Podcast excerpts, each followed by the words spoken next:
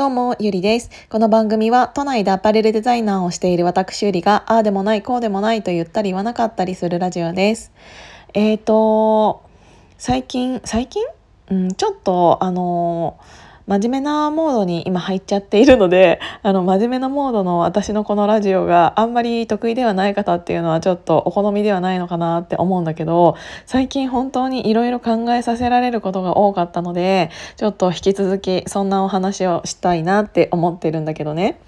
えっ、ー、と自分のえあうんまキャラクター経済というものに入ってあの自分のキャラクターというものがあのどういうどう確立しているのかっていうのを答えられる人ってどのぐらいいるのかなってまず思って。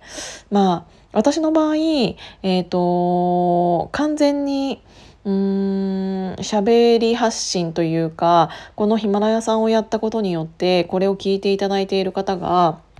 うん。私に初めて会う前に私のある程度の性格とか考え方を知ってくださっているっていうのが私にとってはすごくメリットしかなくってもしこのラジオとか私のなんか日々のツイートを見てこの人合わないなって思ったらそもそも近づいてこないけどうんと私のこのラジオとかうんツイートとか今までのイベントだったりっていうものに参加してくださって、えーと、いろいろ遠くから応援してくださった方っていうのは逆に会いたかったですって初めましてだったとしても言ってもらえるなんか初めました初めましてなのに会いたかったですって普通に考えたらないと思うんだよね。だって初めましてなんだから自分のことを知ってるはずもないと思うんだけどそれなのにもかかわらずこうやってあの表に向かって自分の考えとかを発信することによってあの初めましてでも私と会いたいというかって思ってくださっている方が少なからずいるっていうことはうん、私としてはきっとあの自分のキャラクターというものが少しずつあの出来上がっているのかなっていうのをちょっと俯瞰して思っているんだけど、えーと、今日は何の話がしたいかというと,、えーと、その時にうんと間違えちゃいけないというか勘違いしちゃいけないなってすごく思うことが、えーと自分の周りにいる人、うん、周りにいるっていうかファンというかうーん自分に対して何かのコメントをくださっている方とかも含めなんだけどそういう方たちがどれだけのレベルでえーと、ファンとしていてくださっているかって結構重要だなって思ったのあのファンの質っていうの？なんかすごいこういう言い方をしたら私別に芸能人でも何でもないしあのそんなにたくさんファンがいるわけでももちろんないしただそういうそのファンの質っていうものって本当に大事だなって思ったの。あのそれを少しずつきあの気づくきっかけになったものっていうのがうん、例えば、えーと、ツイート上で A さんが A の意見を言っている B さんが B の意見を言っているそれが相反するものだったとしても、えーと、どっちにも「そうですよねそうですよね」って言っている、えーと、リプをしてくしている人っていうのが少なからず結構な人数いるっていうことを私はすごく、えー、と見てきたの。だからあこの人この間は A の意見 A さんの意見に「そうですよね」って言ってたのに今日は B の B さんの意見に「そうですよね」って言ってる。それってその人って正直ファンなのかって言ったらファンじゃないなんかガヤみたいな感じだと思うんだよねだからそれをファンとして勘違いしてしまわないように自分も気をつけないといけないなっていうのをすごく感じたの。なんかその自分がこれからどういう方向に行きたいかによって例えばそれは逆にガヤだったとしてもいいのかもしれないあの自分が行きたい方向性にあのいてほしい周りの人周りのファンっていうものが、えーと、と人数がいりゃいい場合もあるかもしれないからそういう場合はうんそういうのを、えーと、積み重ねていけばどんどんどんどん人数が増えていけいけばいいのかもしれないんだけどそうじゃない場合の方が多いと思っていてこの人のこの人がやることだから何か面白そうだなとかこの人が作っ私の場合だったらこの人が作っている服だったら着たいなとか思ってもらえる人間になれるかどうかってあとはそういうのを言ってくれる人なのかどうなのかってすごく、えーと、分かりやすく出ているなって思ったの。なんかあの何にでもうん長いものに巻かれるタイプっていうのは本当にたくさんいて A さんの方さっきの例で言うと A さんの方がもし、えーと、戦力的に強くなった場合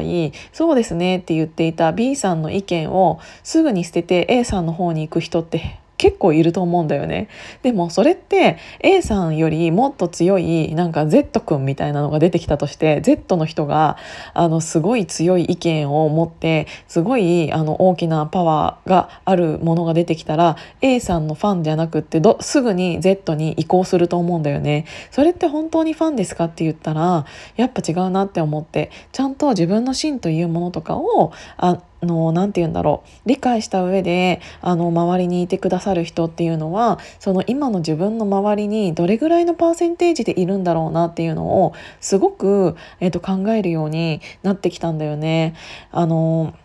すごく私は分かりやすく物を売っているので、えーと、自分のねリピっていうブランドを、えーと、やらせていただいてこの間そのロンティ作った時とかも、えーと、デザインを見ていないのに買ってくださる方がほとんどで それって普通に考えたらありえないじゃないですか。なんかあのインターネットであの購入する場合だったとしてもせめてデザインは見ているよね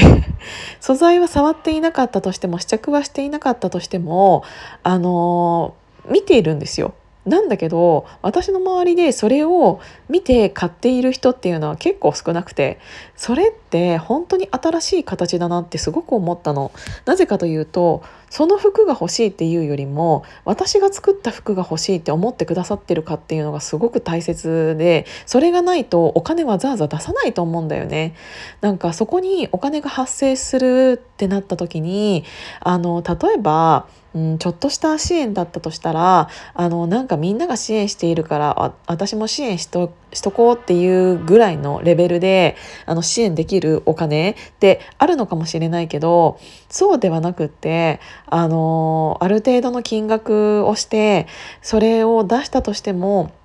うんと、それが欲しいと思ってもらえるってあの信頼でしかないしあの数字って分かりやすいなってすごく思ったそこに出す金額ってすごく分かりやすいなって思った。なんかそのリピっていうブランドは、えーと、私はアパレル業界にいるからこそ、えーと、この素材でこの形を作ってこの値段っていうのはありえないぐらい安いなって自分では思っているんだけどでもあの一般の人からしたら、うんと、そこまであの今まで洋服に、えー、とお金をかけなかった人っていうのがあのたくさんいると思っていてそういう方が買うにはちょっと高いブランドだと思うのね。それなのにもかかわらずそうやって、えーと、お金を出してくださる方っていうのはあのー、多分これが普通に、えーと、そこら辺のお店で、えーと、かかっていたとしてもそれをチョイスするかって言ったらノーだと思っていて、